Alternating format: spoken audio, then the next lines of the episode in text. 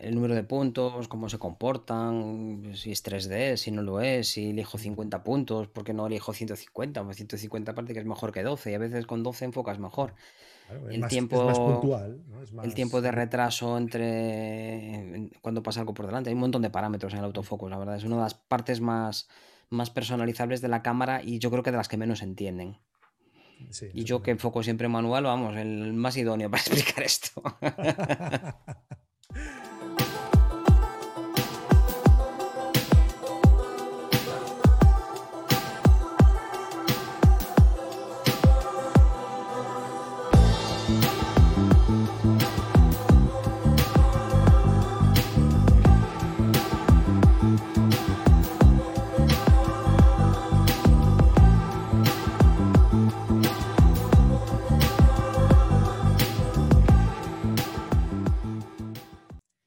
¿qué tal? Bienvenidos a carretedigital.com. Mi nombre es Fran Palmero, director, presentador y hombre orquesta de todo este cotarro. Bienvenidos a la comunidad de fotógrafos en la que compartimos, disfrutamos y aprendemos fotografía mediante nuestros videotutoriales, series y directos en nuestro canal de YouTube. Suscríbete y dale a la campanilla para estar informado de todas las novedades. Y mediante nuestros podcasts, audios que subimos en diversas plataformas de podcasting, eh, Apple Podcast, Podbean, iBox, Spotify, desde donde queréis. Nos podéis, eh, nos podéis seguir desde donde queráis. En nuestra página web, ya sabéis, os podéis descargar la eh, guía, perdón, en nuestra página web, carretedigital.com, os podéis descargar la guía de las 21 claves para mejorar la composición de tus fotos, escrita, escrita por Javier Alonso, Fran Palmero, que soy yo, servidor, y Fran Nieto, que ya nos acompaña. Hola, Fran, ¿cómo estás? Muy buenas, señor Palmero. Pues por aquí estamos bien. Aquí hoy un día lluvioso, frío, oscuro.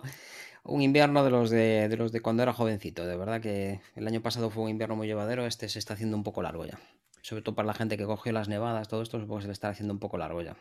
Tú eres consciente de que a lo mejor esto lo está escuchando gente en pleno mes de agosto en la playa, ¿no? Ah, o dentro de dos años, o dentro de tres. Estamos hablando a día, hoy qué es, 8 de febrero, 10 de Hoy febrero, no sé. 10, 9, 9, 9 de febrero. 9, del ni, ni 8 ni 2021. 10. Andamos bien. 9 de febrero del año fino, ¿eh? 2021. En está fino. Galicia Si, ha si, llovido. Me he mojado como un pollito, vamos. Si quieres Pero me lo he pasado muy ¿eh? bien. Eh, que te veo fino hoy, ¿eh?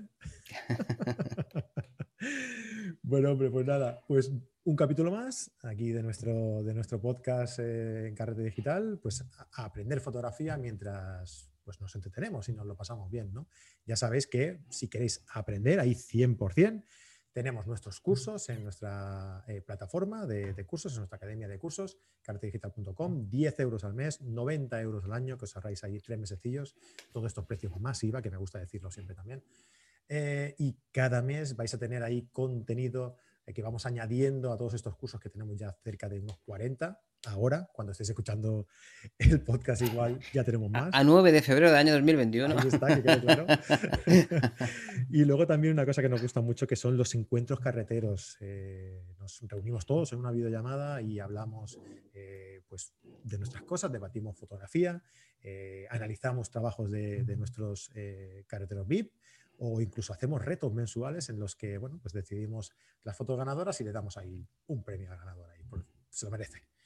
Y también tenemos soporte de los profesores y un grupo en Telegram y en Facebook exclusivo para todos vosotros los que confiéis en nosotros y queráis eh, invertir este dinero en formaros en fotografía gracias a las clases pues, de un montón de profesores que tenemos en la, en la plataforma y, y, de Fran, que también tiene alguno ahí en la, plataforma, también tiene algún curso.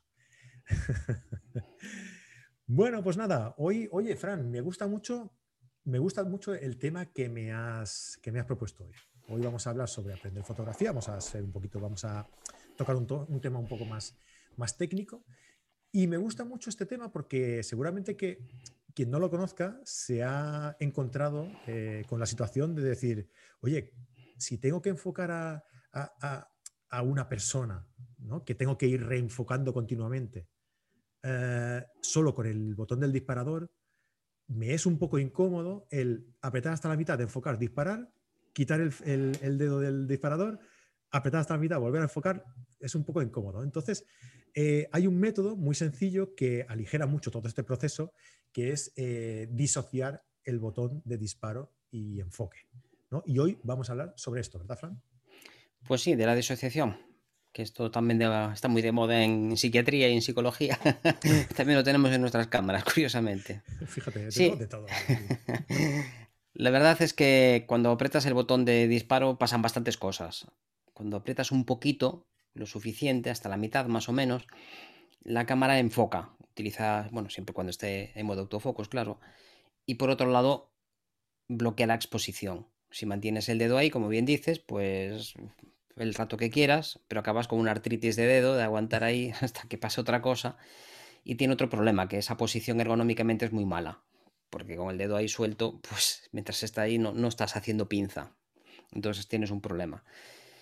Y ya cuando aprietas por completo el botón, pues se realiza la toma. Se abre el obturador o se hace una, una obturación electrónica. Hoy en día pues ya hay, ya hay muchas cámaras que no tienen obturador mecánico.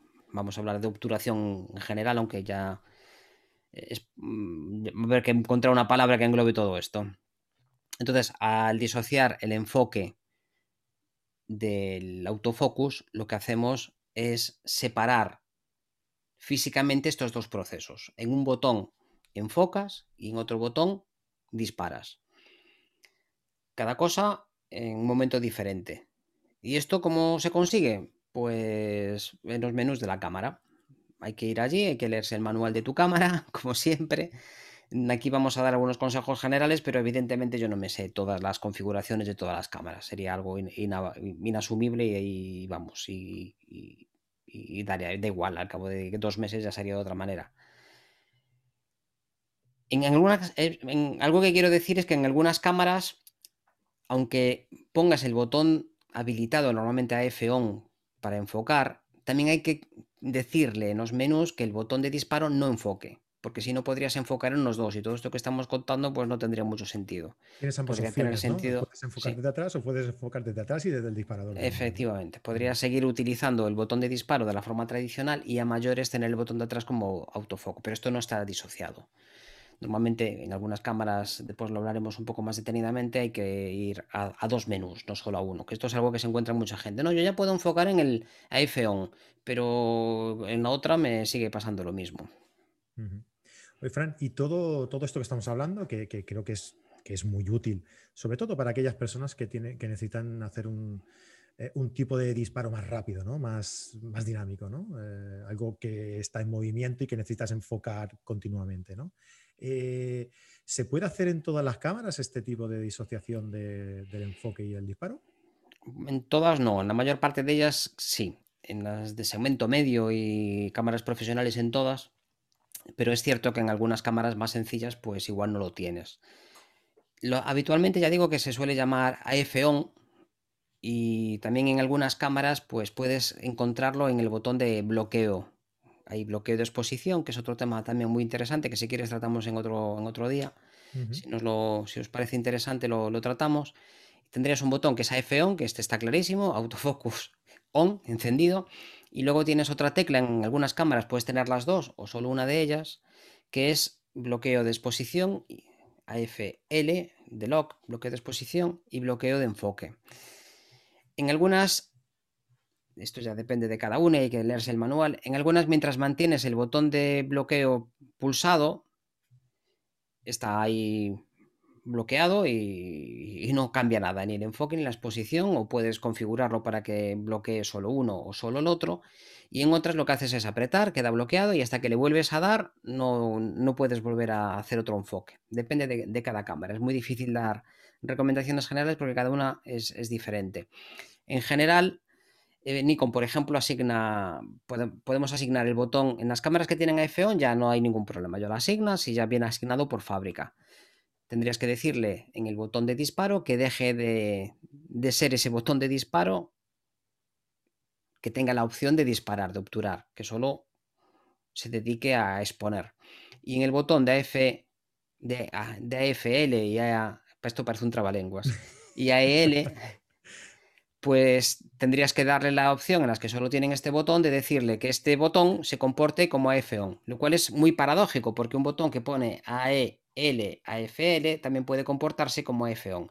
Es decir, que aunque no lo tengas físicamente, sí que algún botón se puede configurar. De hecho, en la mayor parte de las cámaras actualmente ya tienes la capacidad de que algunos de los botones libres de función, función 1, función 2 o incluso algunos de la previsualización de, la profundidad de campo de la parte delantera, otro tema también si queréis a tratar en, algún, alguno de estos capítulos, lo puedes configurar para que tenga esta función. Es decir, que aunque físicamente no lo veas allí, esta función sí que en muchas cámaras, en muchísimas más de las que, de las que eh, nos podemos creer, eh, sí, que, sí que se puede comportar así.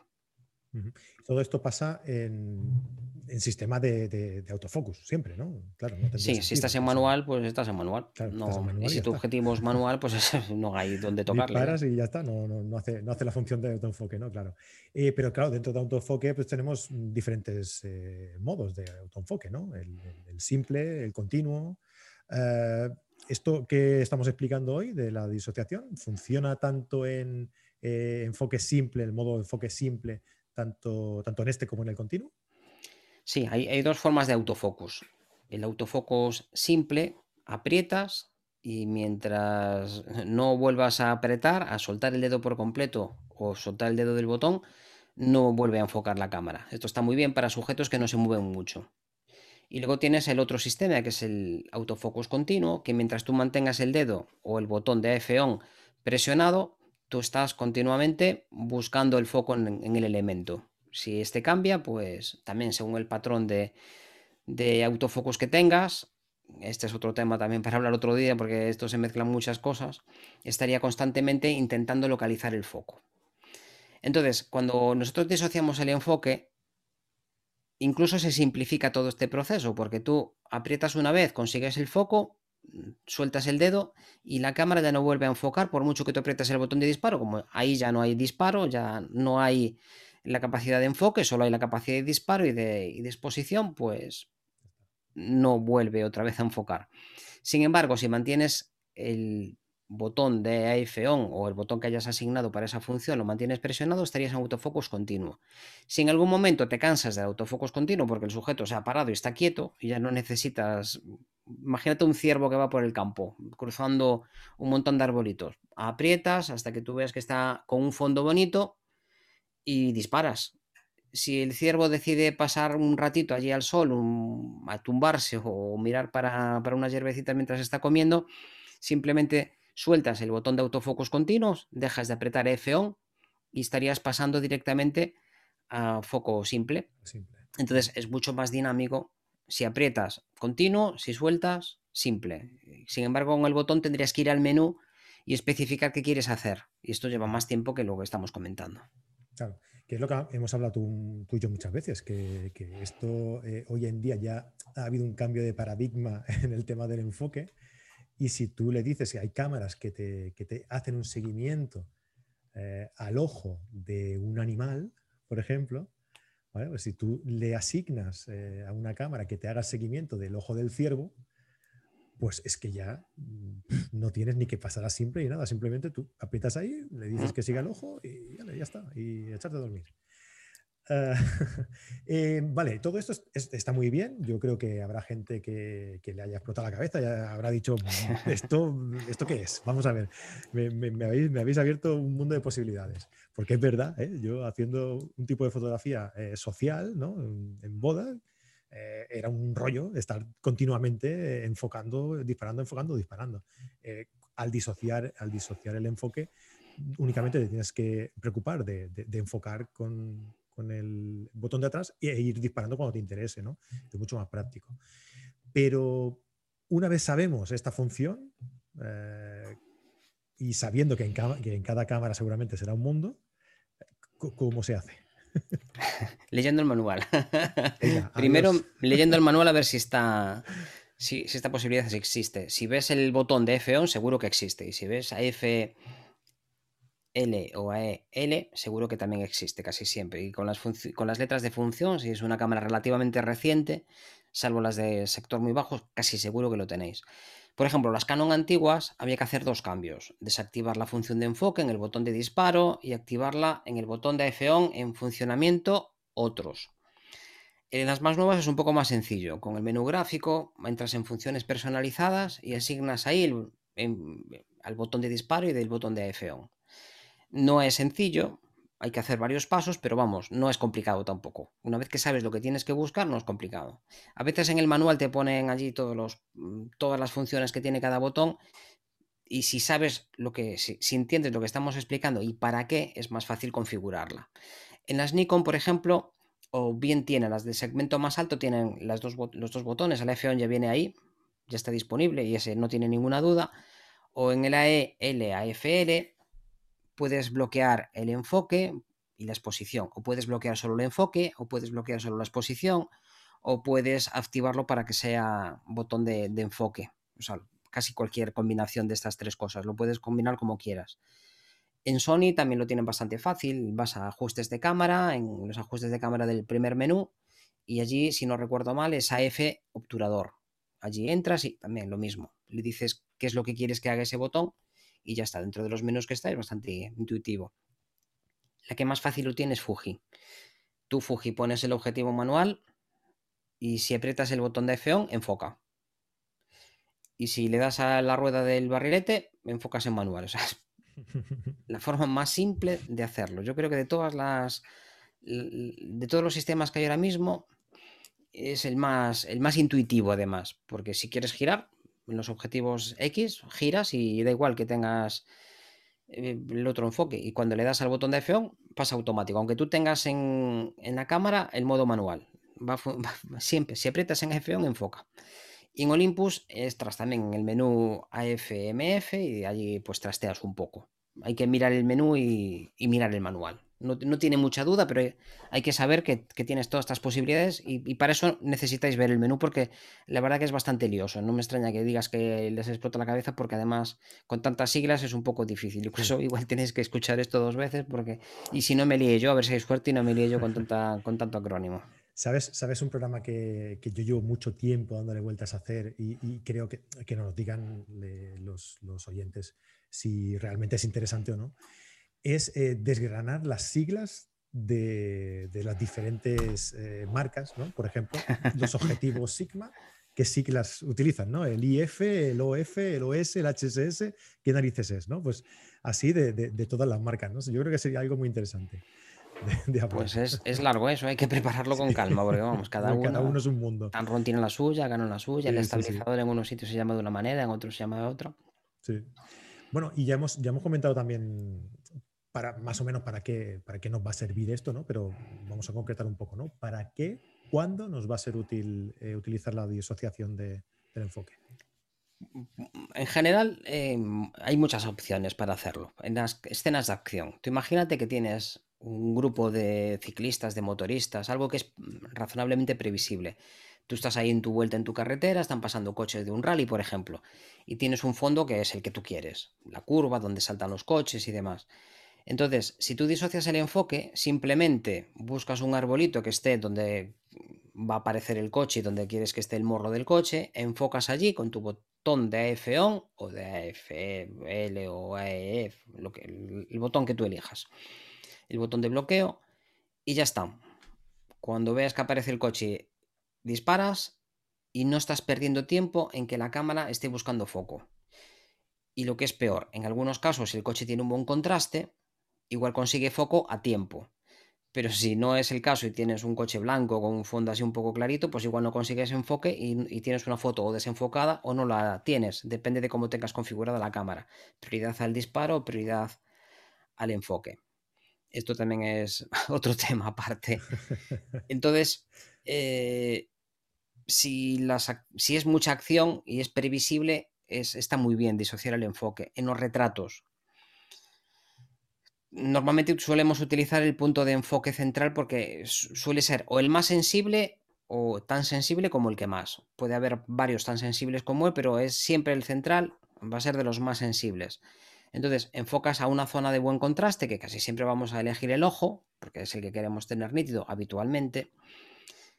Enfocas allí y claro, si tú no tienes disociador enfoque, enfocas en el ojo, recompones, que es lo que decías tú antes, llevas a donde tú quieras y disparas. Esperas a que ponga la expresión que a ti te interesa y disparas. En la siguiente foto vuelves a enfocar en el ojo, vuelves a reencuadrar y disparas. Todo esto es un proceso lento y a lo mejor si tiene una expresión, un giro de la cabeza o alguna cosa y quieres hacer una ráfaga, pues igual entre una y otra, pues pierdes el foco también.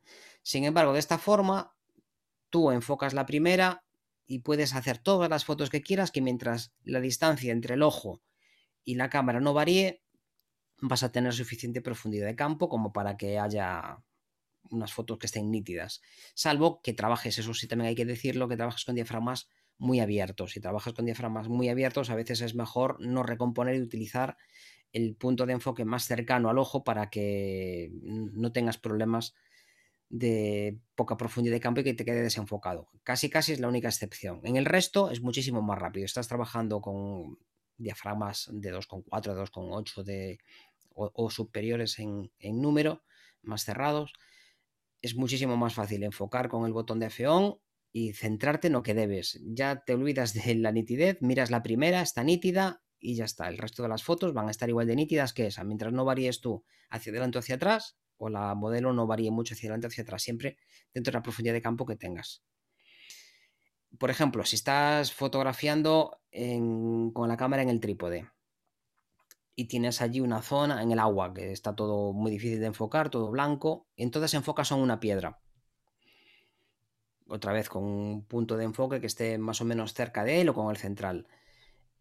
Recompones para hacer la foto que a ti te interesa disparas y dices, jo, esta me quedaría mejor con, en vez de con un segundo, con tres segundos o con medio segundo.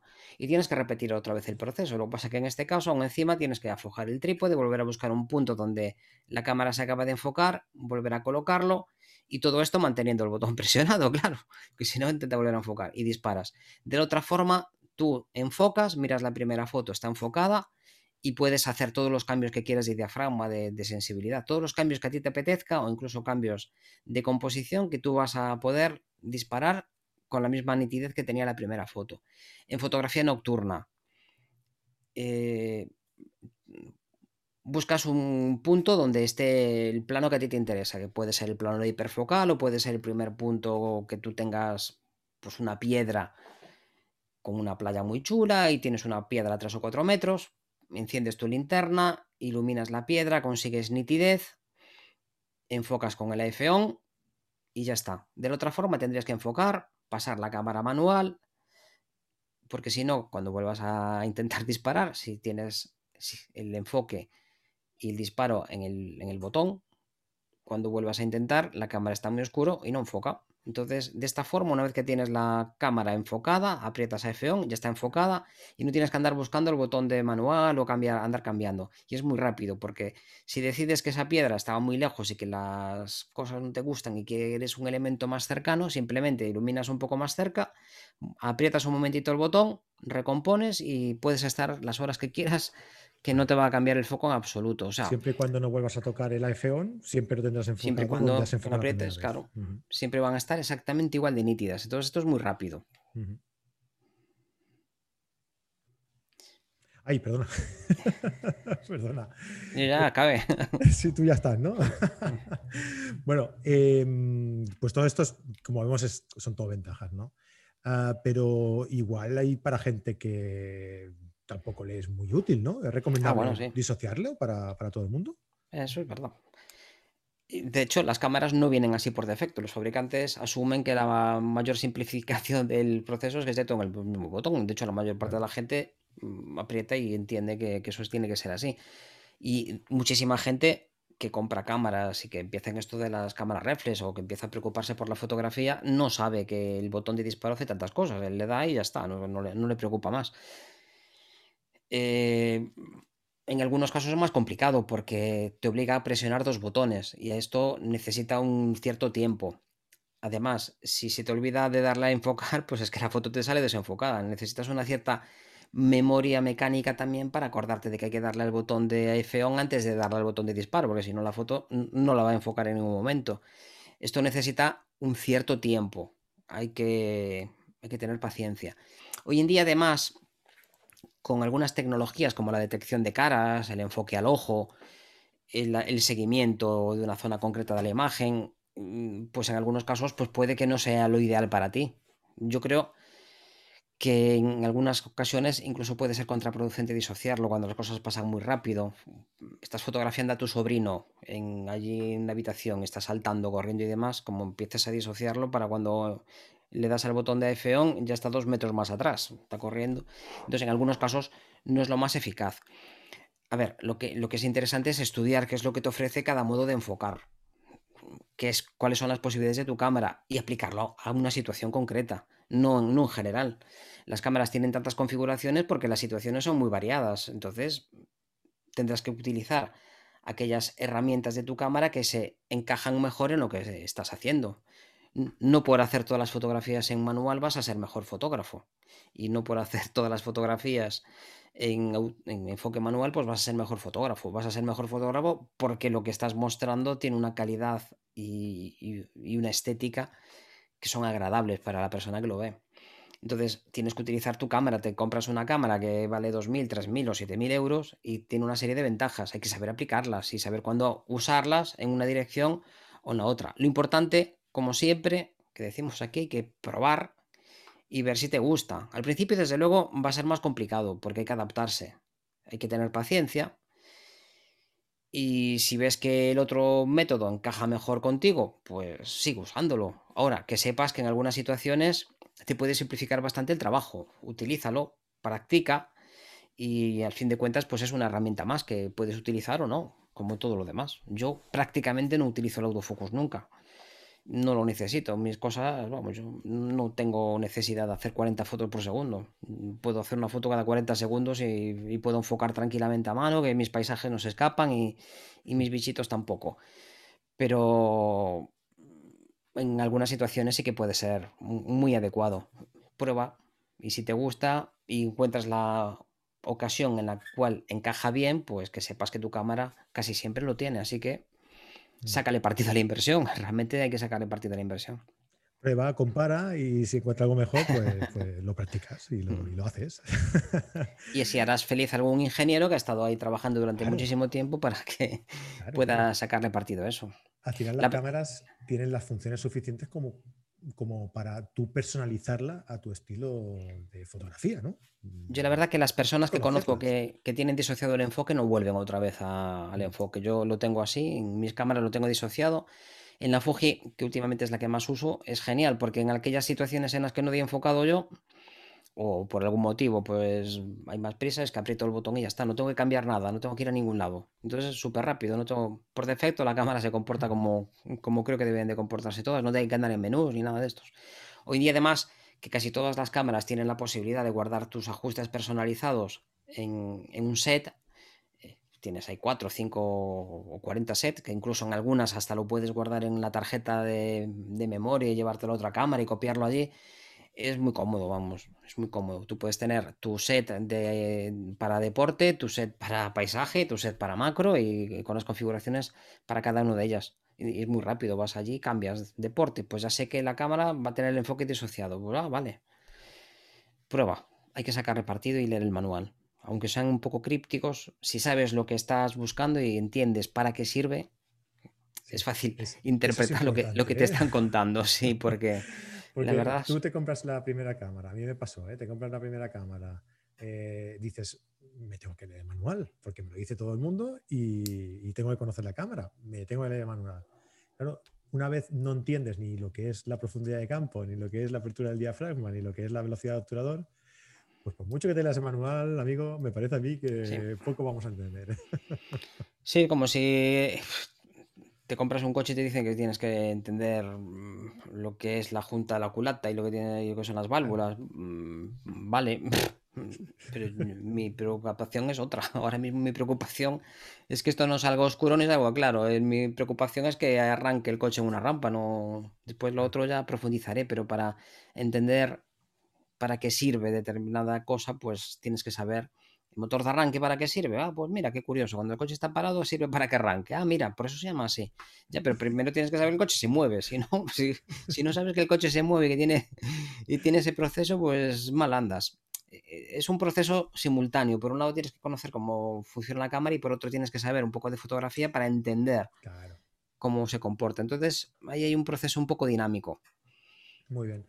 Eh, Fran, creo que este tema eh, va a resultar súper interesante para la gente y si no, eh, que nos lo digan por aquí por, los comentarios, pero yo estoy convencido de que sí, de que va a resultar súper interesante. Y si estáis interesados en tocar más temas relacionados con el enfoque, que yo creo que es algo que la gente demanda, que yo creo que, es algo que la gente necesita saber, pues no tenéis más que pedírnoslo por aquí por los comentarios, dejadnos un comentario diciendo qué es lo que queréis saber sobre el enfoque. Y Fran ya habéis visto que es todo oídos, se pone a ello y os lo, os lo soluciona en un periquete. La verdad que la parte de enfoque es la parte más árida del manual de una cámara, es un auténtico Cristo. Muy difícil de entender y cada vez hay más parámetros y, sí. y se van añadiendo y, más cosas. Y antes, y antes solo complicado. había el manual continuo y simple. Sí. Ahora ah. hay el manual manual, no sé qué, simple, simple continuo, simple automáticos, continuo con enfoque al ojo, tracking de no sé qué. Y, y, dices, madre mía, pero si el menú del enfoque es como el manual de instrucciones de la cámara, es una pasada. El número de puntos, cómo se comportan, si es 3D, si no lo es, si elijo 50 puntos, ¿por qué no elijo 150? 150 aparte que es mejor que 12 y a veces con 12 enfocas mejor. Claro, el más, tiempo puntual. ¿no? Es más... el tiempo de retraso entre cuando pasa algo por delante hay un montón de parámetros en el autofocus la verdad es una de las partes más más personalizables de la cámara y yo creo que de las que menos entienden Sí, y yo que enfoco siempre manual vamos el más idóneo para explicar esto Muy bien, Fran. Oye, un placer como siempre tenerte por aquí explicándonos conceptos fotográficos, aprendiendo fotografía con, contigo. Lo dicho, si la gente quiere saber algo más relacionado con enfoque o con cualquier otra cosa, no hay ningún problema que nos lo escriban por aquí por los comentarios y, y nosotros contestamos a todos. Fran, lo dicho, muchísimas gracias. Nos vemos la semana que viene. Pues un abrazo a todos y cuidaos mucho. Bye bye. Y lo dicho, pues nada, si queréis eh, seguir aquí con nosotros, pues ya sabéis, eh, nuestro canal de YouTube, suscribíos, de, darle like aquí al vídeo y ya sabéis, ¿eh? los lunes estamos a las nueve y media en directo con un fotógrafo diferente hablando sobre una, sobre una, temática distinta y los miércoles pues estamos aquí hablando sobre conceptos fotográficos con, con Fran y, y haciendo caso de todos los que nos proponéis. Nos vemos la semana que viene, un abrazo y muy buenas fotos. Hasta luego.